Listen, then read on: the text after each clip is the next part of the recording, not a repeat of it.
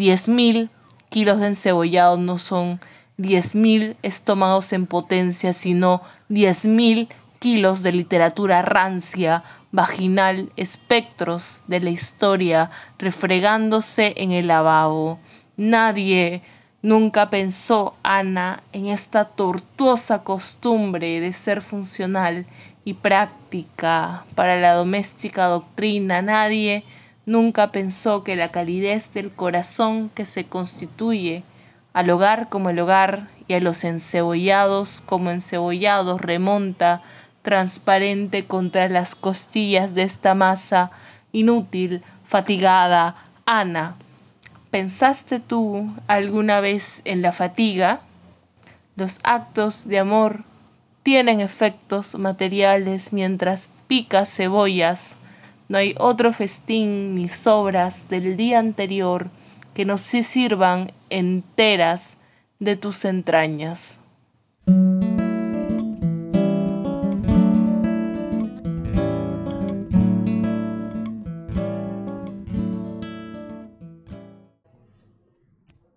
Bueno, esa fue Valeria Román leyendo un poema del libro Ana Buena. Sobre eso hemos conversado en este primer capítulo de Esto no está pasando con ella y además con Santiago Vera, eh, que acaba de sacar en la misma editorial, taller editorial La Balanza, su libro Constitución Política, que es una reescritura poética, un experimento escritural eh, de la Constitución Política del Perú, redactada en el año 1993. Se me ocurrió que Valeria y, y Santiago podían ser un buen comienzo de este podcast que plantea un poco em, conversar acerca de ese otro lado de la realidad, acerca de las creaciones, acerca de eh, las cosas que, ocurren en lo que llaman, lo que entendemos como arte, como entretenimiento, como literatura, como teatro, etcétera, etcétera, etcétera, etcétera. Em, para eh, ver un poco qué es lo que está pasando y qué es lo que no está pasando en el mundo. En un mundo más confuso, en un mundo cada vez más confuso, a veces queremos algo que explique todo y eso más bien nos lleva a problemas y a eh, fanatismos. Y aquí lo que queremos es cada vez entender menos las cosas y perdernos y regordearnos, divertirnos, espero, con estos invitados. Mi nombre es José María Salazar Núñez y esto no está pasando.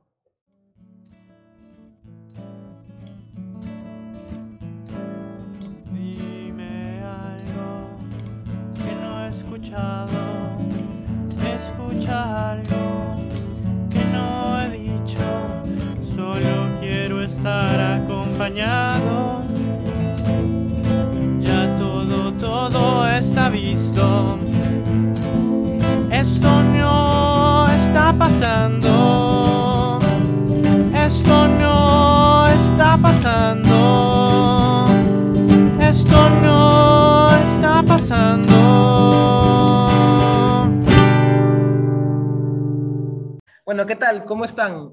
Creo que, o sea, es difícil no empezar ahora una entrevista solo preguntando cómo están, cómo los encuentra la situación en general. Sí, bueno, nada, pues ya más de un año encerrados, ¿no? Ya este, la cosa va pasando factura. Eh, nada, bueno, eso, sí, un poco adormecido, ¿no? El cuerpo adormecido y, y después nada, también como mucha preocupación también, ¿no? Y desorientación sobre lo que, sobre lo que nos depara, ¿no? Sí, pues desorientación y es esta sensación en la que supuestamente todo está volviendo a la normalidad. O sea, hay cosas, las cosas están abiertas, etc. Pero al mismo tiempo está esta posibilidad del, del desastre. O sea, hay, lugares que están colapsadísimos, como acá mismo. Y ese es ese contraste que, es súper fuerte, ¿no? que todo esto se esté dando en un momento político muy particular, ¿no? Donde parece que hay una especie de, no sé, yo lo siento como un momento de definición, ¿no? entre lo que va a suceder en, el país por los próximos, claro. Se, ve- se, se ve como un momento bi- bisagra, ¿no? Pero, o sea, se ve como que, ah, o sea, como que como estamos en, en, el, en el abismo, ¿no? Pero no sé qué hay en el abismo, o sea, no, no sé a dónde vamos a caer, ¿no? O sea, yo no sé si lo veo como un abismo, ya, pero definitivamente, definitivamente es un momento definitorio, ¿no? Claro, No quiero caer en esto de cliché de, ay, y toda la verdad, pero claro. es un momento definitorio, eso sí. Eso sí. No, claro. ¿no? No, está- no es tan divertido estar en medio de un momento histórico, pero es lo que nos ha tocado. Sí, es cierto. Sí, pues cuando uno lee momentos históricos, como que dice, ah, qué, qué interesante, pero estar en ese mo- momento quizás no fue tan interesante, ¿no? Fue como estresante y, y difícil. Y quería eh, empezar, bueno, eh, un poco cómo... Sé, que Constitución es, es un libro que se está haciendo hace tiempo, ¿no, Santiago? O sea, que lo estabas trabajando hace tiempo, pero Ana C. Buena, me parece, no sé si lo empezaste a escribir en cuarentena o ya estaba antes. ¿Cómo fue? Ana Cebuena se escribió un mes antes de que se publicara. ¿Ah, sí? ¿Tanto así? No, mentira, es imposible, no hay forma de que haga eso. Ana Cebuena, Ana Cebuena, Ana Cebuena es un libro que en realidad parece... El primer poema de ese libro que, le, escribí fue en 2019, pero realmente la elaboración del libro como tal, o sea, cuando ya pensé el proyecto, dije, quiero hacer esto, quiero hacer nuevamente un libro en tres partes, este, apareció en medio de la, de la, de la primera cuarentena, claro. Eh, debe haber sido desde mayo, más o menos, hasta junio. De mayo a junio lo estuve escribiendo. Le di, le di, le di. Ese, libro se escribió en ese tiempo, eh, con una obsesión muy, muy particular. En principio, y tengo que decirlo porque me parece que es un acto de honestidad, este, estaba destinado a mandarse un premio, ¿ya? Y notablemente fracasé. Eh, pero más allá de eso, creo que el libro que está publicado ahora no hubiera sido posible si no, o sea, si, si- si no hubiera salido en otro lugar que no sea la balanza. No sé si me dejo entender. Eh, es, es un libro que siempre digo que me ha gustado mucho escribir y que es el libro que he querido escribir desde hace un tiempo, porque desde hace un tiempo, este, cada vez que, que- que he podido hablar con alguien, hemos hablado de, de escritura y qué sé yo, como que siempre me han dicho, oye, pero tú eh, has sido dirigente en San Marcos, como que parece que eres muy roja qué sé yo, pero digamos que, que lo que has sacado hasta el momento, eh, poemarios como Silva, como Matrioska, no, no tienen esa línea, eso no diría que hay gente que dice son, no sé, libros de poesía in- intimista, una cosa así. No lo es, Mm, pero es así como se, se le ha catalogado. sí. Eh, y sí, este es un libro que quería escribir desde, desde hace mucho tiempo. Tiene, tiene muchas de mis, de mis, de mis preocupaciones, de, de cosas que me interpelan, como, como la política, la política en, en el día a día, en la vida diaria, y, y, y otras cosas, ¿no? El, el propio lenguaje, si nos queremos ir por ese lado. Aunque a mí no me gusta, cada vez que alguien dice el lenguaje, siento que es una, que, siento que es una muletilla para, para, para decir cosas generales. Entonces, es un- Puede ser. eh, no sé, el trabajo doméstico, que es un tema que me interesa mucho, eh, varias cosas. Entonces sí, yo realmente cada vez que, que veo el libro como tal y lo vuelvo a leer, porque lo he estado volviendo a leer estos días, eh, realmente siento que era la, la cosa que estaba buscando escribir. O sea, no estoy totalmente satisfecha en el sentido de que definitivamente no siento que es lo último que voy a escribir o, o- Claro. o ya un, un proyecto culminado, una cosa así, pero sí, lo adoro, lo, lo amo. ¿no? Ana Cebuena es, es increíble. Pero eso es buenísimo. Ha sido increíble escribirlo. Eso es de puta madre, o sea, enamorarte del proceso, ¿no? Más allá de que, claro, siempre va a haber esa cosa que te pica de que, ok, no es, el, no es mi último libro, no es el, no es eh, definitivo, pero enamorarte del proceso y que te haya gustado y que haya sido algo que siempre hayas querido y que haya salido de eso como que, ah, con satisfacción, que haya salido escritura de un libro con satisfacción y es un montón, ¿no? Sí, creo que sí, definitivamente. Oh, Y otra cosa ha sido también el, el, el, el proceso, ¿no? El proceso editorial con, con Beto, con la balanza con Roma.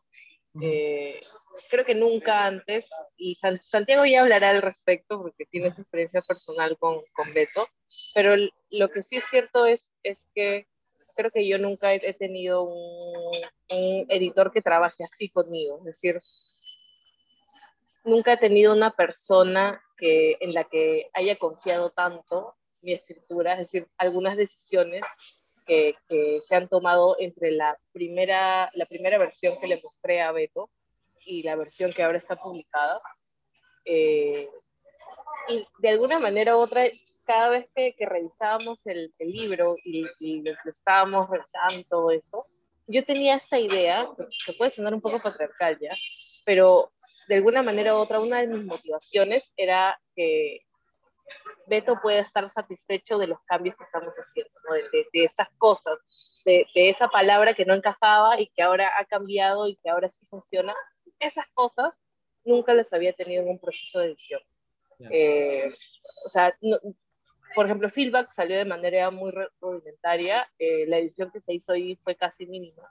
Uh -huh. eh, Matrioska fue un, o sea, es un libro que, que, ganó un premio, entonces no hubo ese proceso, la, la, editorial se encargó de publicarlo casi tal y como se había presentado, yo le cambié unas cosas al final, pero etcétera. Sí. Y, y, y, claro, o sea, y, Feedback nunca lo volví a revisar tampoco, más allá de la, la edición, esta edición infame, eh, de la que no vamos a hablar, eh, o sea, tampoco tienen muchos cambios de edición y tampoco tuvo ese proceso. Entonces, esta, esta cosa acá también me ha hecho me ha interpelado mucho con respecto a los, a los propios procesos de escritura que, que, que tengo. ¿no? ¿En y también tener a alguien... Te interpeló? O sea, ¿en qué sentido te interpeló eso en el contenido del texto? Eh, o sea, definitivamente hay, hay una serie de cambios que a mí me parecen cualitativamente importantes uh -huh. eh, so, sobre finales o cosas así, que creo que si no hubiera tenido un ojo encima, otro ojo encima, otro otro criterio por ahí, como es el, el, el, editor, no se hubieran cambiado de la forma en la que, en la que están ahora en el libro. Eh, pero por otro lado me refería a, a que creo que muchas veces eh, nosotros los escritores, no me gusta hablar en nosotros, bueno, nosotros los escritores, ese grupo, ese grupo humano, eh, creo que muchas veces entendemos la escritura como un proceso solitario, como hay esta idea de que el poeta, específicamente el poeta, ¿no? es, es algo así como un, un, un, ente, un ente genial, ¿no? que, que hace, que, que, le viene la inspiración y que le cae y así tiene un poema, ¿no? o salió un libro, o salió lo que sea. Y yo creo que no es así, sobre todo la escritura no es un proceso solitario. La escritura creo que tiene un, un, un proceso de, de, de trabajo que al fin y al cabo está, está marcado por la comunidad. Es decir, el libro que, que, vemos ahora no hubiera sido posible no solamente por la edición, o sea, el papel de editor de Beto, o no sé, pues el, el, este cuidado hermosísimo de la, de la edición como, como objeto, del libro como objeto, eh, sino de una serie de, de, de, influencias que están ahí. La otra gente que ha podido leer por primera vez el libro. Yo voy a, voy a tomarme el espacio para decir, por ejemplo, si yo no sostuviera amistad con, con, Santiago, el libro no sería el libro que estoy escribiendo ahora. Yo lo reconozco así, ¿no? igual con, con, con otras personas que, que, que, que, abren estas posibilidades. Entonces, creo que es una, es una idea muy importante al fin y al cabo, porque muchas de las cosas que hacemos los escritores al fin y al cabo también tienen esta, esta necesidad de comunidad, ¿no? de hacer mancha, de hacer grupo creo que eso es lo que, lo que más me ha interpelado este, este, este proceso de, de edición, ¿no? lo que más, más me ha hecho pensar. Y hablando de procesos, creo que Constitución Política es no solo un libro sobre procesos, sino en sí fue también todo un proceso, imagino, llevarlo desde tu primera idea a, a esta edición tan bonita, además, como Ana Seguana también. ¿Cómo, ¿Cómo ves un poco tú el proceso en particular con este libro? Santiago. Sí, fue un, un largo eh, y eh, tortuoso y placentero proceso también. Eh, yo empecé a escribirlo hacia mediados del 2018, más o menos, en realidad siempre em, tuve una especie de afición por estos libros, pero que también como documentos, digamos, de la cultura, eh, son significativos. Al margen de lo que digan, el solo hecho de que existan eh, ya tiene todo, tienen toda una potencia, ¿no? Como, no sé, la Biblia, por ejemplo, que es la palabra de Dios, más allá de que creamos en Dios o no, ¿verdad? Pero, y esto también, un libro no tan gordo, en donde están condensadas las normas que hacen posible nuestra existencia juntos. Entonces, eso em, eh, siempre me, intrigó y, llegué a esa, a esa intriga, la, intenté eh, pues desempacar un poquito y estuve escribiéndolo desde, eh, como te digo, de finales del 2018 más o menos hasta le puse punto final el día en que vacaron a Vizcarra, ¿no? Eh, y estaba eh, en plena efervescencia así política, me acuerdo en la madrugada, con, el, con el celular este, atento a las noticias de último momento. Entonces fue como un momento así muy, muy efervescente, ¿no? Em, y bueno, en el transcurso también estuve mm, sacando adelante mi tesis de maestría largamente postergada. Eh, y entonces escribí un poco las dos cosas en paralelo, lo cual fue interesante, creo, porque a la distancia ya después he pensado que, claro, hacer una, una, tesis o un estudio, digamos, eh, es siempre una suerte de trabajo de montaje, ¿no? Porque estás, eh, digamos, recopilando citas, intentando darles un orden, una coherencia que estén un poco en dirección a la intuición que tú quieres eh, que quieres poner ahí en, eh, sobre el papel, ¿no? Entonces, esta especie de trabajo de montaje o, de, collage o de, eh, digamos, confeccionar un texto. Es un poco también lo que guió, creo, la Constitución, que tiene este procedimiento, pues, de intentar usar solo las palabras que están consignadas en cada capítulo de la Constitución. Entonces, cada poema del libro se trazó como, como condición eh, solo usar esas palabras, ¿no? Tenía una paleta de palabras muy, muy reducida. Y en función a eso, a ver cómo podía armar estas, estas piecitas como para que eh, pues alcancen una voz más o menos potente, ¿no? Em, así que sí, fue un proceso eh, entonces largo, además una edición, un proceso de edición, tengo creo que 16 borradores del, del, del, texto, ¿no? Eh, sí, porque además... corregir, volver a escribir. El, el, texto es muy gráfico, eh, juega, juega mucho con, con, con, el espacio, con la hoja como un espacio físico. imagino que eso no es algo que estaba o sea, como yo lo he leído, no sé lo que estaba en la versión del 2018 o en la que, o en la, que cerraste cuando vacaron a Vizcarra, ¿no? Sí. No, de, eh, hecho, eh, la, eh, la versión que ganó el, premio del Ministerio de Cultura, que nos permitió financiar el proyecto, era esto un libro totalmente distinto, ¿no? No solo los poemas, sino también el tema del espaciado, ¿no?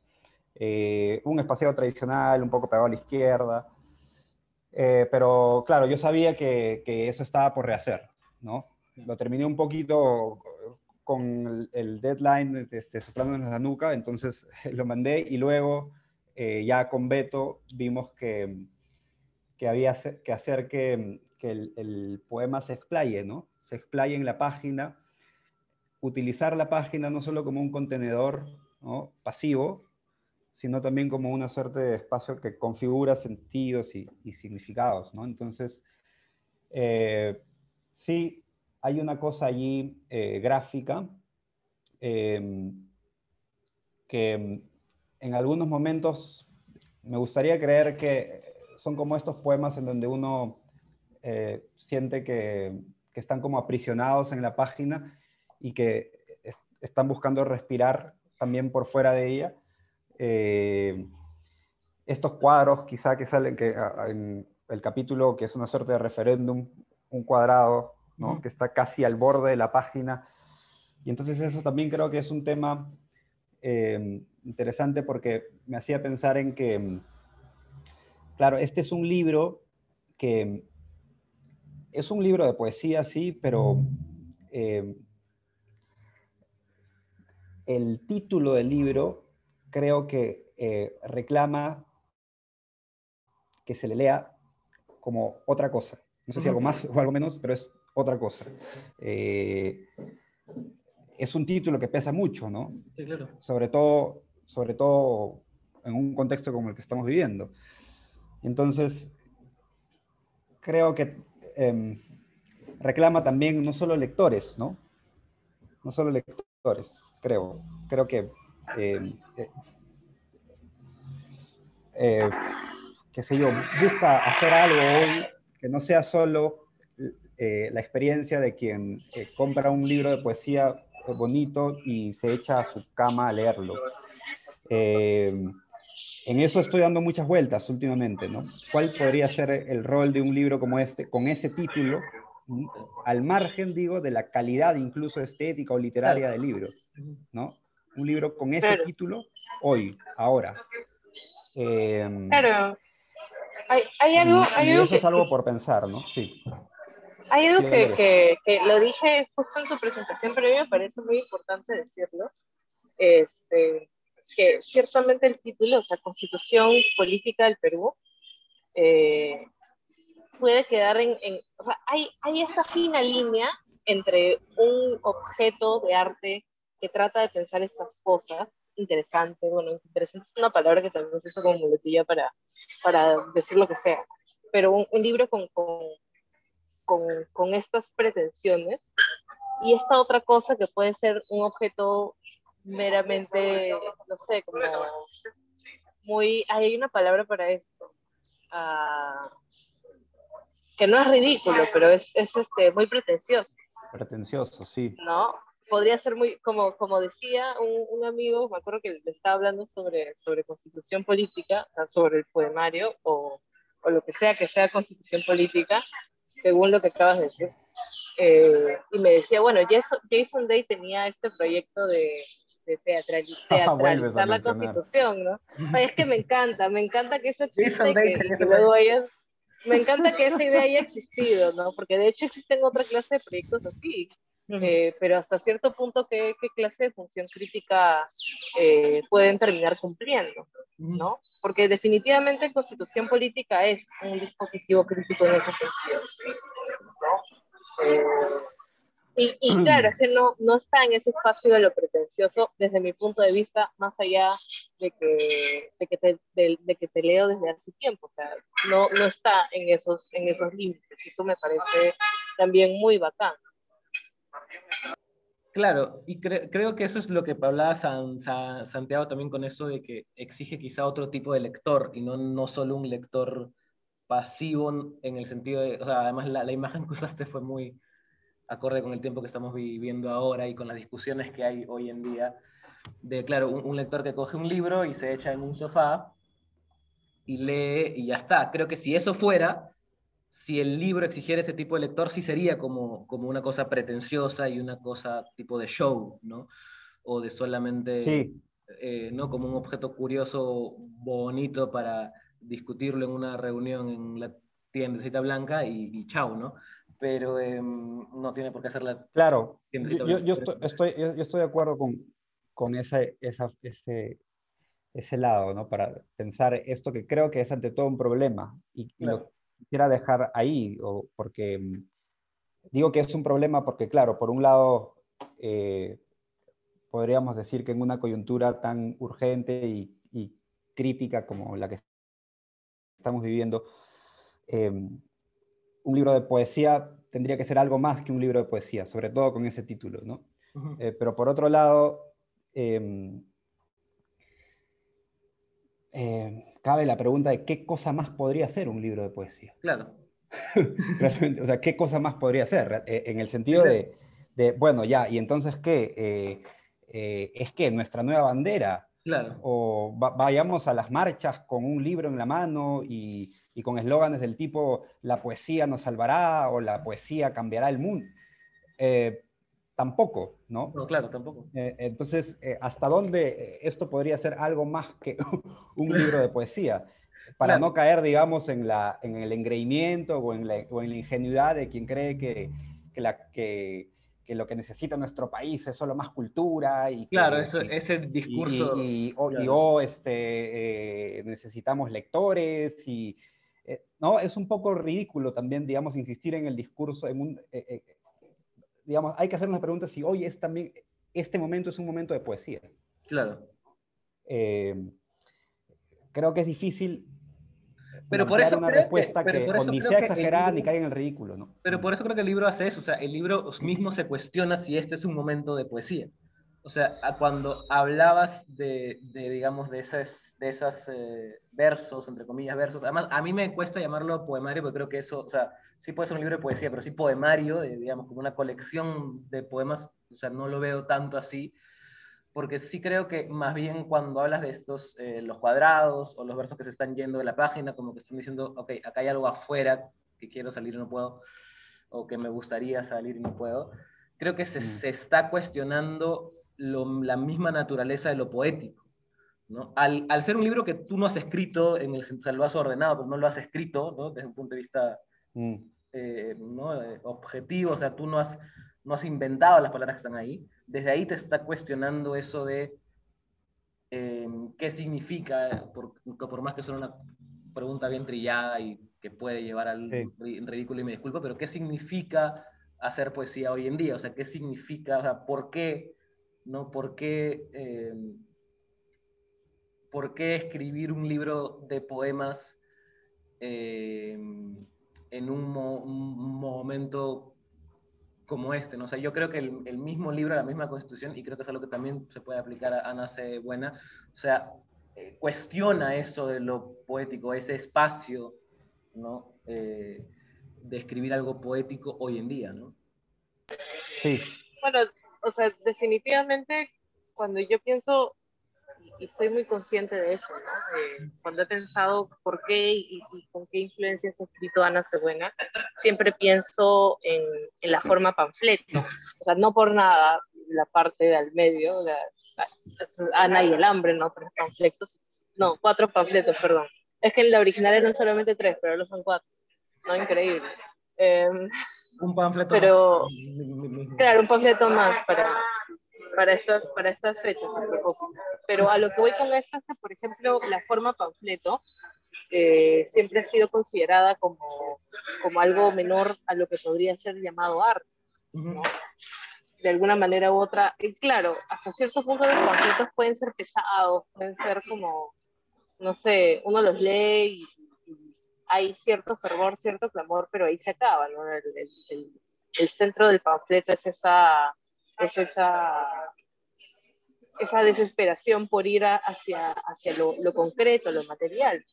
Eh, y de alguna manera u otra he querido volver a ese tipo de formas, eh, pensar también la, la escritura de izquierda eh, en los últimos años, que hay una tradición de poetas de izquierda que, que hacen, por, no sé si llamarlo poesía de izquierda, eso suena muy trillado, ¿no? Ujú. Eh, pero de alguna manera u otra tienen esta, tienen esta, esta, esta voluntad de, de posicionarse dentro de, de- de lo que están escribiendo. Eh, y muchas veces justamente este tipo de posicionamientos o este tipo de formas eh, se, llama, se, se les dice, pero esto no es poesía o esto no es arte. ¿No? Eh, creo que esa es una cosa que, que definitivamente ha estado presente a, a- a lo largo de nuestra historia para, para censurar a este tipo de voces, pero al mismo tiempo tenemos como nuestro gran referente, nuestro gran poeta César Vallejo, que era un hombre comunista, y que era un hombre comunista que, que escribió, no sé, pues, este, Poemas Humanos, que es, es un libro que, que es muy importante tener en cuenta que este, este tío escribía desde, esta, desde este humanismo eh, medio marxista, comunista, que tiene esta posicionalidad también. Y sin embargo, ese es un poeta que a lo largo de los, de los años eh, se le ha ido blanqueando, ¿no? pensemos en el discurso de Sagasti cuando, cuando asume, asume la presidencia. Eh, al fin y al cabo, esas, esas palabras han sido apropiadas se les ha blanqueado, se les ha, se les ha sacado de, de todo su contexto, que, era, que son poemas que denuncian como la inhumanidad de, de este sistema, por así decirlo. Yo no sé, son cosas- quisiera hacer... Dale, dale, ¿Qué? Valeria. No, no, no, Santiago, ya habla. Sí, no. No, es que dijiste algo que, que me... ¿Qué? ¿Te quieres echar? las, entrevistas con, las, ahorita. las- las- las entrevistas con Valeria siempre se termina haciendo un chongazo. Este, y ya saca la chela, ¿no? Tiene que ser. Ay, ¿por Este, qué? Pero No, lo que pasa es que este, me, me parece eh, bacán escuchar que Valeria enfoque, el, digamos, la dimensión política de su libro desde el ángulo que creo que lo está haciendo, porque nos saca un poco de ese lugar común que temo que se está convirtiendo ya parte en el vocabulario así automático de, de nuestra escena. ¿no? Es una muletilla que- para parecer que- interesante. que- no, además, em, sobre todo en nuestra Es escena una- creo más reducida, una escena más intelectual Es hay una una, idea, hay, está la idea de que, de que Santiago, es una muletilla para nu- al final nunca posicionarse, porque decir, sí, ya, la, la sí, poesía decir es política, resistencia, decir, decir lenguaje la y decir poesía también neoliberalismo es una excusa para no pensar, yo creo. Este, eh, pero, pero digo, porque este lugar común tiene que ver a veces con pensar que el discurso eh, tradicional que vincula poesía y política, que hace de la poesía una suerte sí, de canto casi coral, una, que, te- que tenga una fuerza así panfletaria, como la que menciona Valeria, es hoy un discurso agotado y que a lo que hay que jugar es a la ilegibilidad eh, porque la ilegibilidad, conocemos todo este discurso, ¿no? Que ha hecho escuela en el siglo XX, ¿no? La ilegibilidad es una forma de resistencia. De resistencia a los códigos oficiales, que Claro. todo lo saben decodificar para eh, absorberlo a la lógica del sistema oficial, etcétera, etcétera, ¿no? Y entonces, eh, me parece, y ahí si me permites, vale, encuentro un punto en común en nuestros libros, eh, porque mm, si bien, claro, yo no lo he escrito bajo, ese, eh, bajo esa intención, ¿no? Pero creo que intenta hacer una, una intenta explorar posibilidades para reconciliar esto que podríamos llamar, por un lado, utopía y, y- y forma, digamos, ¿no? Es decir, la- el, el- el poema utópico eh, suele ser un poema para el cual el trabajo con la forma es un engreimiento Sí, eh, de, de unos cuantos chiquillos este, entusiasmados, sí. ¿no? Es un engreimiento de vanguardia, etc. Entonces lo que hay que hacer, el, el poema utópico, político, con mayúscula y sin remordimientos, eh, utiliza el lenguaje como un mero instrumento de comunicación es contenidista, tiene mensaje, ¿no? Eso que, esa palabrita que tanto río les hace hoy a, a quienes piensan la relación poe- poesía y política desde, digamos, eh, marcos teóricos un poquito más sofisticados, ¿no? Entonces está por un lado eso, y, y- y por otro lado está, claro, la idea de que, de que trabajar con la forma es, eh, es, este, es renunciar a, eh, a, a- tener un tipo, un compromiso político más fuerte, ¿no? Es regodearte con la corporalidad del lenguaje, eh, fluir en la, en, en la lógica del fragmento y todo esto, ¿no? Entonces, em, yo después también releyendo el- el- la Constitución encuentro que em, tiene, digamos, por un lado, una fuerza que hace aparecer algunos poemas como, como himnos. Hay una, eh, como una viada, eh, quizá lírica por momentos, eh, a la, digamos, a la usanza más el poema como panfletario, el poema como mensaje, ¿no?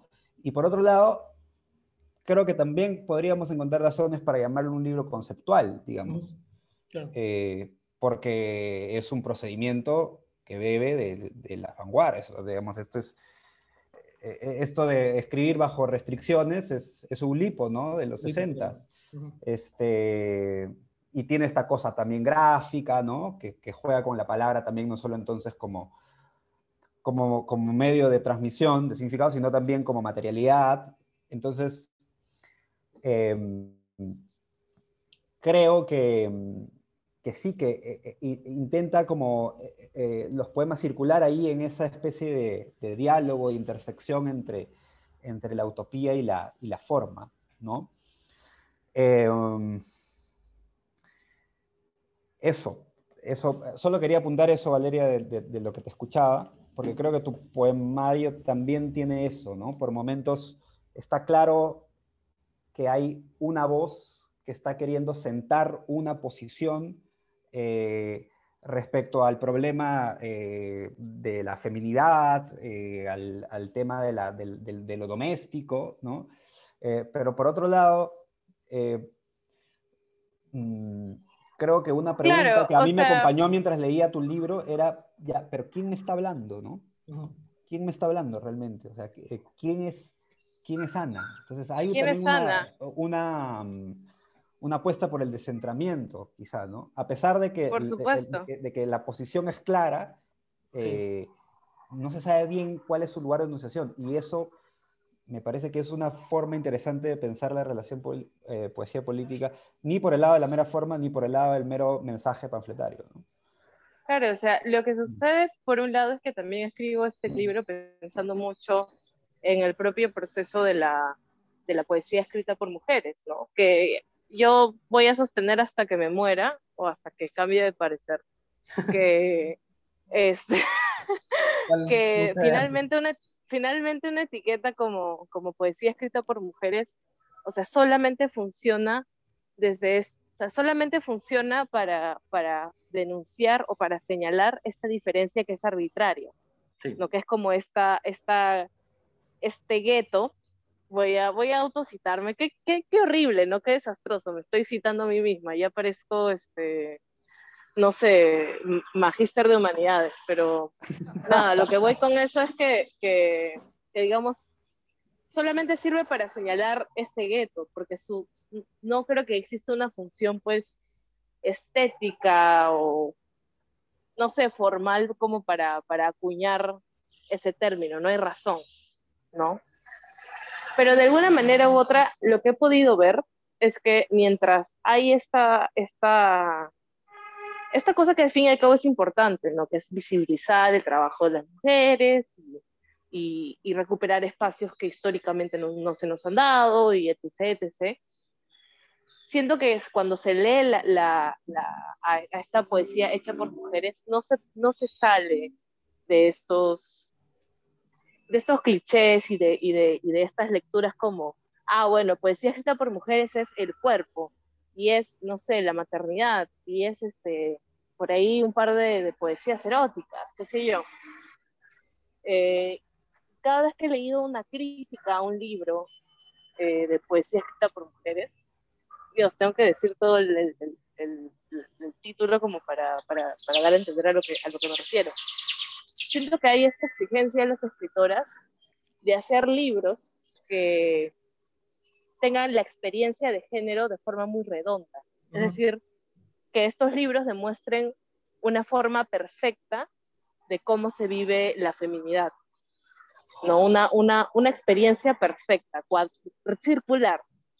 Y eso no existe. O sea, el, el, el género no se experimenta así. El, el género, puta, esa, esa huevada viscosa y, deforme aparece atravesada con un montón de cosas. ¿no? Es que en Ana Cebuena, o sea, definitivamente hay una, hay una reflexión de ese tipo. ¿no? O sea, Ana no es Ana si Ana no pasa por la cocina y si Ana no va al trabajo y si Ana, este, no sé, no es una salariada de oficina, pero también es una, es una trabajadora doméstica en el sentido de que hace trabajo doméstico, claro. no sin salario y a eso es lo que me refiero. O sea, estoy, estoy harta de esos, de esos pedidos de experiencias redondas del género. No, claro. eh, en realidad eso no existe. No es como... Eh, es una cosa que va por ahí, ¿no? Y justamente por eso elegí un personaje tan, tan anónimo como, como Ana Cebuena. Ana es un nombre común de mujer, ¿no? Eh, y el Cebuena en realidad viene, viene es una historia graciosa de cómo saqué el nombre, pero en general tiene esta, esta referencia a la canción, ¿no? Johnny B. Good, Ana C. Buena, el, el C. Bueno, que además está en minúsculas porque es un, es un nombre propio al mismo tiempo, no es un nombre propio. Eh, y está también este, este mandato, ¿no? El ser bueno o el ser buena. Y el ser buena tiene una, una, una carga muy particular. Entonces todo eso está en el libro, todo eso está ahí. Eh, y, y, me interesa seguir seguir ese camino, como ese, esa, esas migas de pan que yo misma me he puesto para seguir escribiendo. ¿No? Sí, No sé, va por ahí. No, sí, sí te, te entiendo. No sé. Perfectamente. No sé, podría ser como el, el final de, de, de, de la entrevista. Eh, no, pero me parece, me parece muy interesante lo, lo, que dices, porque incluso esas exigencias de, de hablar de una experiencia de género completa, redonda, perfecta, provienen de discursos supuestamente progresistas, ¿no? Y supuestamente de, de izquierda y supuestamente, entre muchas com comillas, siempre académicos, ¿no? Eh, y, y, y, como, digamos, esto lo hablaba no por hacer eh, name drop, pero lo con Berta García Faet hace no mucho, eh, cuando ella también decía, digamos, que claro, que todos sus libros se leían, eh, y que fue algo que un poco eh, cuestionó en los salmos, fosforitos, se leían desde, ok, esta es una mujer y por eso está hablando de tal cosa y de la fe, feminidad y esto es lo que dice, ¿no? O sea, como que esencializaban, eh, digamos, un discurso que es de todo menos esencialista, ¿no? Y creo que eso, esa, esa discusión y esa no, no, no redondez y esa viscosidad que hablabas se nota completamente en Ana se buena, ¿no? Eh, y hay toda una, y eso que preguntaba Santiago de quién es Ana, o sea, Ana no es nadie, ¿no? Porque en primer lugar nadie tiene un, un segundo nombre en, minúscula, ¿no? O sea, no, o sea no, no, puede ser alguien en el sentido, pero... A, Ana, Ana somos todos en realidad. Claro. No, no mentira. no, eso pero... Ana somos todos. Ana, Ana, somos todos, definitivamente. No, y hay otra cosa más que me gustaría decir al respecto. Dale, dale. Y es que eh, definitivamente también lo que a mí me gusta mucho de la poesía comunista, este, pensando en el futuro y, y en nuestros hijos, eh, es, este, es este, y es también lo que existe en el panfleto, es esta necesidad de, de, de apuntar al universal, ¿no? a, a la humanidad con H mayúscula. Sí. Y de alguna manera u otra, eh, también es algo que me gusta imitar, en, que en Ana Cebuena he tratado de imitar, no de hacer, sino de imitar, de calcar. Eh, o sea, es esta, esta posición que siempre me ha gustado de, de cierta poesía, de, de, hablarle al otro y hablarle desde esta, desde esta posición omnipotente, también está ahí. ¿no? pero es, pero es definitivamente desde, desde la propia particularidad de Ana. Claro. ¿no? Y, y, y, de todo lo que implica ella, en el sentido de todas las relaciones en las que está envuelta, entre el trabajo doméstico y el trabajo salariado, y el hambre, y la, y la depresión de la vida moderna, etc, etc, etc, etc. Es, que es un poco también lo que decía Santiago al principio, y quizá esta entrevista sí es redonda, no como la experiencia del género, pero lo que decías al principio de estos libros como la Biblia o como la Constitución que hablan del nosotros, ¿no? O sea, sí, que son sí, libros que se, que, sí. se, que se plantean no solo como libros y como que alguien puede leer la Biblia antes de dormir, sino que están planteando una comunidad, ¿no? Y, y en, en, la Constitución, en tu Constitución, quiero decir, no en la Constitución, eh, hay mucho ese juego de las palabras con ma mayúsculas, ¿no? Nosotros, obra, pe Exactamente pe eso iba a decir, sí. peruanos, ¿no? Hasta mensaje, creo que no. Sí, este, que no tienen pudor, que no tienen pudor para usar la mayúscula, en una claro. época en la que la mayúscula está muy mal vista, ¿no? Porque claro. todo es el fragmento y, y, la multiplicidad y toda esta retórica, ¿no? Sí. Este... Oye, ¿qué eh... pasa? ¿Qué pasa? Respeta la, la minúscula ya no ah, ¿verdad que la tuya? Ah, ¿verdad que la tuya, la, la tuya, el, el tuyo, ah, qué, qué, buena, ¿eh? no la había visto así. El tuyo es una apuesta por la minúscula, total, sí, Por pero la voz, claro, sí, sí, sí. Pero la A mí me voz, encanta la este, minúscula. Sí, pero el tono es mayúsculo, creo, no sé. Bueno, pero este, sobre lo que decían de la, de la voz, ¿no? Eh, de, qué está hecha la, la voz de, de la poesía. Eh, porque el poeta siempre tiene este, o sea, buena parte de la utopía del poeta es que si bien es, es la voz de un individuo, el poeta sueña con que sea una voz pública, es decir, que sea la voz de, digamos, que, que nuestra subjetividad eh, se potencie precisamente porque, eh, porque se disfraza de anonimato, ¿no? Y entonces al no ser eh, la voz de nadie pasa a ser también la voz de todos, un poco, ¿no? Entonces, eh, creo que algo de eso está también en la Constitución, ¿no? ¿De qué está hecha esa, esa voz? Esa voz que nos habla y que se atribuye el derecho a hablar por todos, Sí, claro. ¿no? Este... Claro, eso es, lo, eso es lo, lo caso. No sé quién era la persona que escribió la Constitución y tenía, digamos, eh, todo bien puesto para decir nosotros somos tal cosa. Tal cual, tal cual, ¿no? Entonces ahí hay toda una retórica este, que creo que la poesía está, eh, puede, puede pensar, ¿no? Eh, además, en la Constitución es interesante porque por un lado es la voz fundamental de la nación, con mayúscula, ¿no? Porque digamos es, es la, que, es la que sienta pues este, las, las bases este, jurídicas de, de la vida eh, social. Eh, pero por otro lado, la, la ley es la expresión de un pacto social. Eh, y eh, pues está hecha por, por- seres humanos, está, eh, pues este, supone toda una, una historicidad, etcétera, ¿no? Entonces, creo que esos dos como, como niveles, está bueno pensar cómo, cómo se articulan, ¿no? Por un lado, hay un polo que tiende a, a- lo cerrado, ¿no? A- a- frenar el flujo de las interpretaciones. Digamos, el Tribunal Constitucional eh, cumple un poco ese rol, ¿no? Es decir, cuando eh, eh, el lío de, eh, de qué significa el famoso artículo 113, eh, el tema de la incapacidad moral. claro, hay todo un debate público de no, hay que interpretarlo así, así, salen los juristas, ¿no? Pero el Tribunal Constitucional tiene, tiene la última palabra porque si no las interpretaciones pues se descarrilarían hasta el infinito, ¿no? Entonces hay, hay la necesidad como de cerrar, por un lado, ¿no? Pero por otro lado está todo este flujo interpretativo que hace de la Constitución un espacio interesante porque es, es el conflicto de las interpretaciones, ¿no? Eh, es, no nos topamos con significados, sino como, como procesos de significación, digamos, ¿no? Claro, me- Entonces- metonímicos casi. ¿no?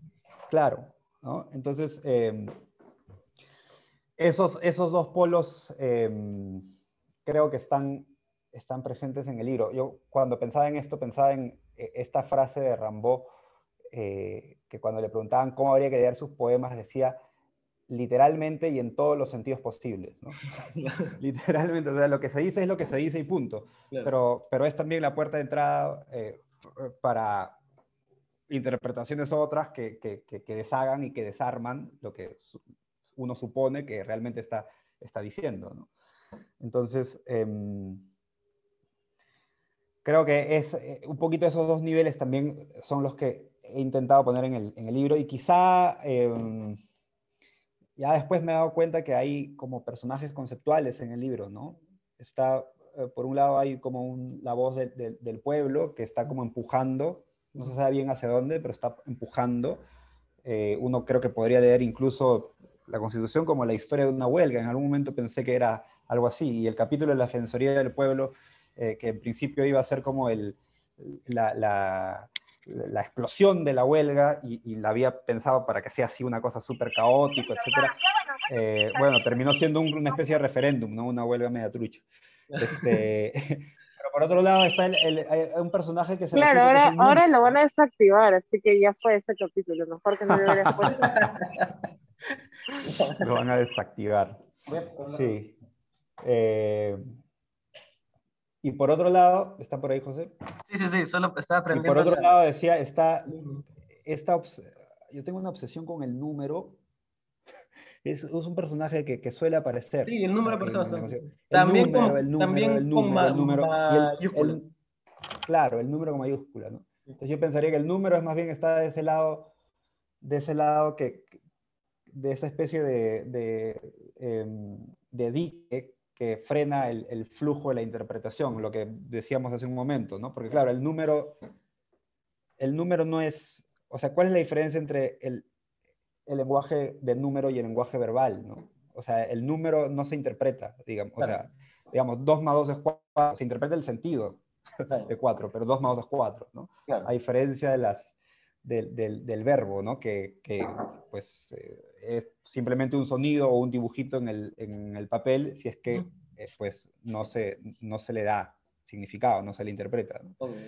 Entonces, eh, esos, dos, esos dos polos creo que están ahí como medios amarrados. Y, y nada, eso. ¿Qué más? Creo que ahí, porque ya creo que ya estamos en el, en el tiempo, me hubiese encantado seguir. Eh, sí quería, muy al estilo de, capitalista, recordar a la gente que va, nos va a estar escuchando que los libros están disponibles en librerías, Ana Cebuena y Constitución Política del Perú, los dos por la balanza, y ya habrán algún mo momento, tiempo para conversar sobre también el, tra el, trabajo que están haciendo ahí, que me parece de puta madre. Eh, y eh, sí quería preguntarles un poquito eh, para cerrar, y hablando de mensajes y de escritura panfletaria y todo eso, alguna, algún pensamiento en esta, en esta época, alguna cosa que quieran dejar, algo para poner en la publicidad de esta entrevista, que sea así bacán. Y... no sé. Bueno, yo lo único que, debo, que puedo decir luego de todo lo que hemos hablado es que palabra, palabra de profesor y palabra de poeta. Nada Santiago, algo que... Palabra de profesor y palabra poeta. Este, bueno, no sé. Eh, yo tengo más preguntas, en verdad, en este momento que capacidad de, de, de sentar así. Sí, yo eh, también, pero está bien, una, pre pero una pregunta siempre es Lo que sí respuesta. creo es que si algún rol puede tener la poesía en un momento como este, es contribuir a hacer, eh, a dar cuerpo a una atmósfera de cambio, uh -huh. digamos ahí está la poesía, están las artes, están las redes sociales, están los memes, están, pero empujar en esa dirección, ¿no? Sí. Eh, que haga, eh, en la conversación que tuve con, con, con, Juan Carlos Fangasio hace unas semanas, le decía, digamos, evidenciar, eh, evidenciar lo muerto, es porque me parece que, que, que nuestra constitución ha pasado a ser un, eh, un conglomerado de, de leyes este, sin sustancia, uh -huh. que ya no representan a nadie, ¿no? Letra muerta, ¿no? Y sabemos que la ley es, es letra y espíritu, ¿no? Uh -huh. eh, claro. Y entonces, eh, eso, evidenciar lo muerto y, y, y, y, hacer el esfuerzo de, de digamos, de, de, de, que lo vivo por venir sea una exigencia, digamos. Claro. ¿no? Eh, en esa dirección creo que eh, podrían, podríamos este, situar el rol que podría tener un libro eh, como este.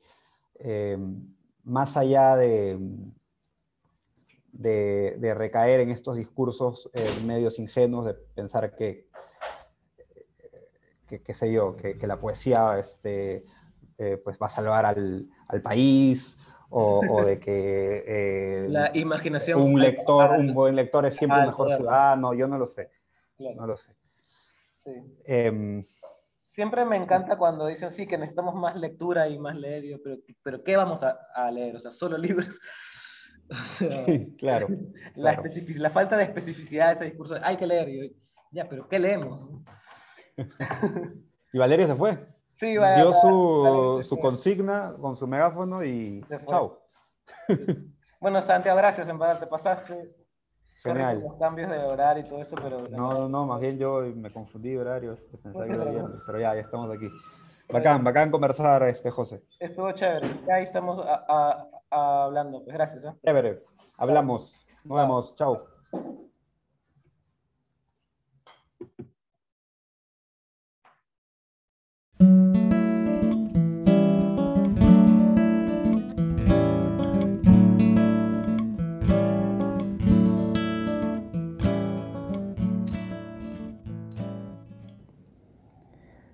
Es intraducible la expresión exacta por venir. Mesa o blanco o mayoría aún corresponden al inicio, de carácter no elaborado, de sustancia previa al escrutinio popular como si al traducir señal a dato y dato a información sumasen, voto a voto un hecho necesario. Y por la fuerza de la gravedad de los comicios venideros, esta mesa alterna voluntad con la nación, y en adelante todo dato es norma, son lo mismo. Y si en las urnas nacimientos, defunciones, matrimonios y divorcios mantuviesen en secreto el error que los mantiene separados, todo el plan se emitiría en proporción a una materia blanca de extranjera actividad que integra a nadie en otro tipo de derecho. Y como nadie es un ex para sí mismo, y lo popular no es sino la fuerza del derecho y la separación en las urnas o, no en ellas, previo al nombre, todos duran parcialmente lo que dura un orden en actividad de inicio. Y esto se señala así en el artículo 184 de la Constitución donde dice, la ley puede establecer proporciones distintas al inicio en los casos en que el resultado nazca grave.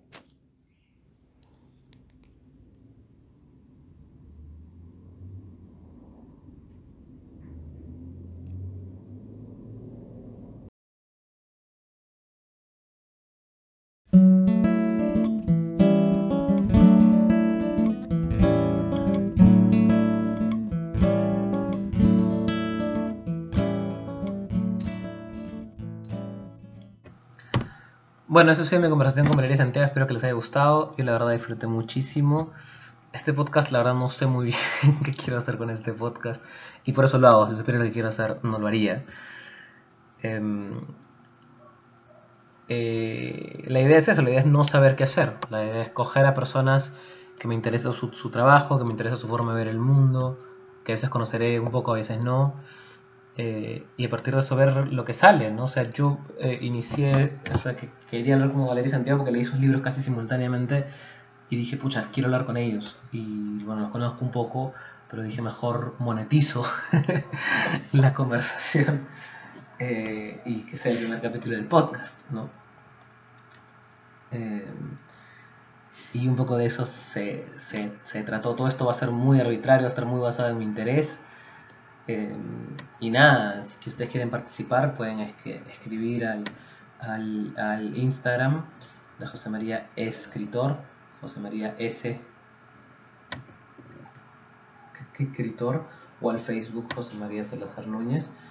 Eh, y nada, pueden hacer, eh, pueden recomendarme invitados, pueden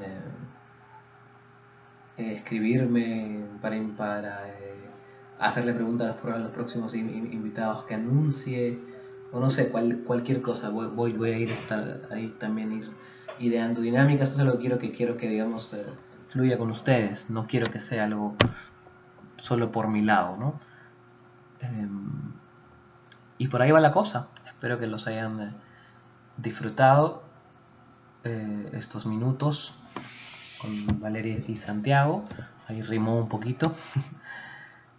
Eh, a mí la verdad me dejaron muchas cosas, ¿no? Y, y, las voy a analizar, ya no creo que, sean tan interesantes compartirlas con ustedes, los pensamientos que yo tengo, porque precisamente para eso está el podcast, para mostrar la conversación y lo que sale, y no un poco y no quedarse en, lo, en los lugares comunes, que de eso justo hablaba Valeria, ¿no? A veces nos quedamos un poco, cuando hablamos de poesía o de cualquier cosa eh, artística, nos quedamos un poquito en los lugares comunes, no porque somos tontos o qué sé yo, sino porque es cómodo.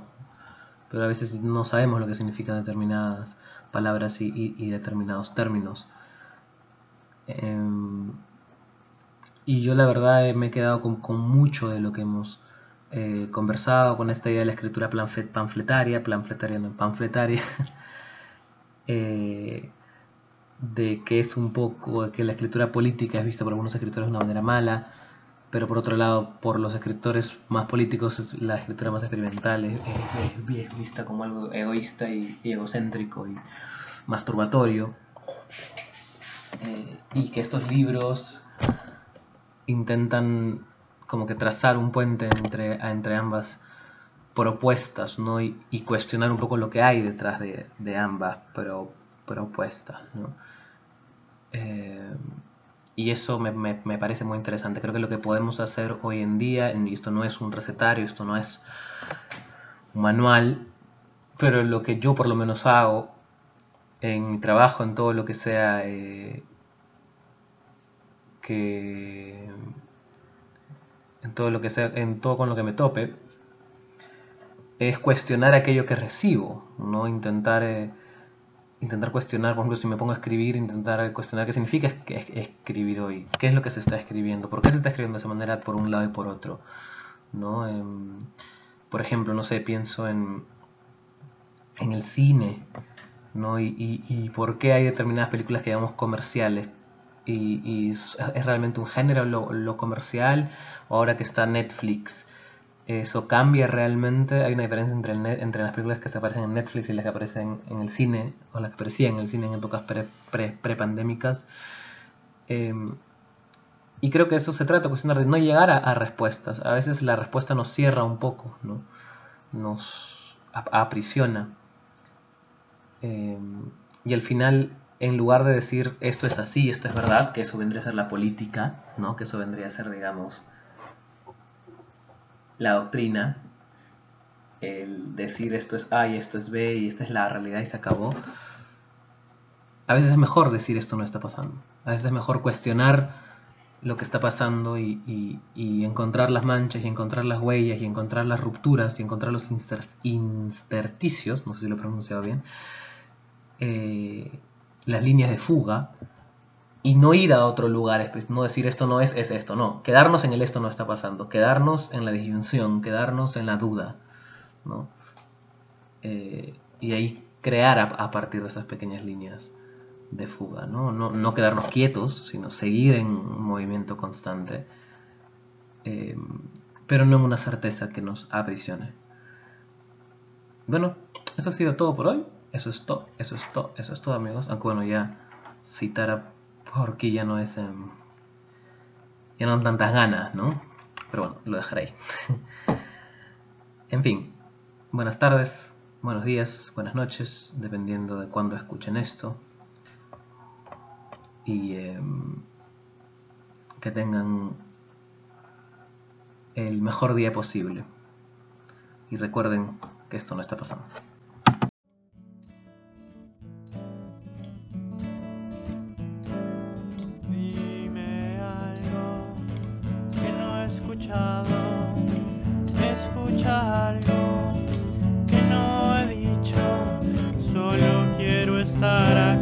Ya todo, todo está visto. Esto no está pasando. Esto no está pasando. Esto no está pasando.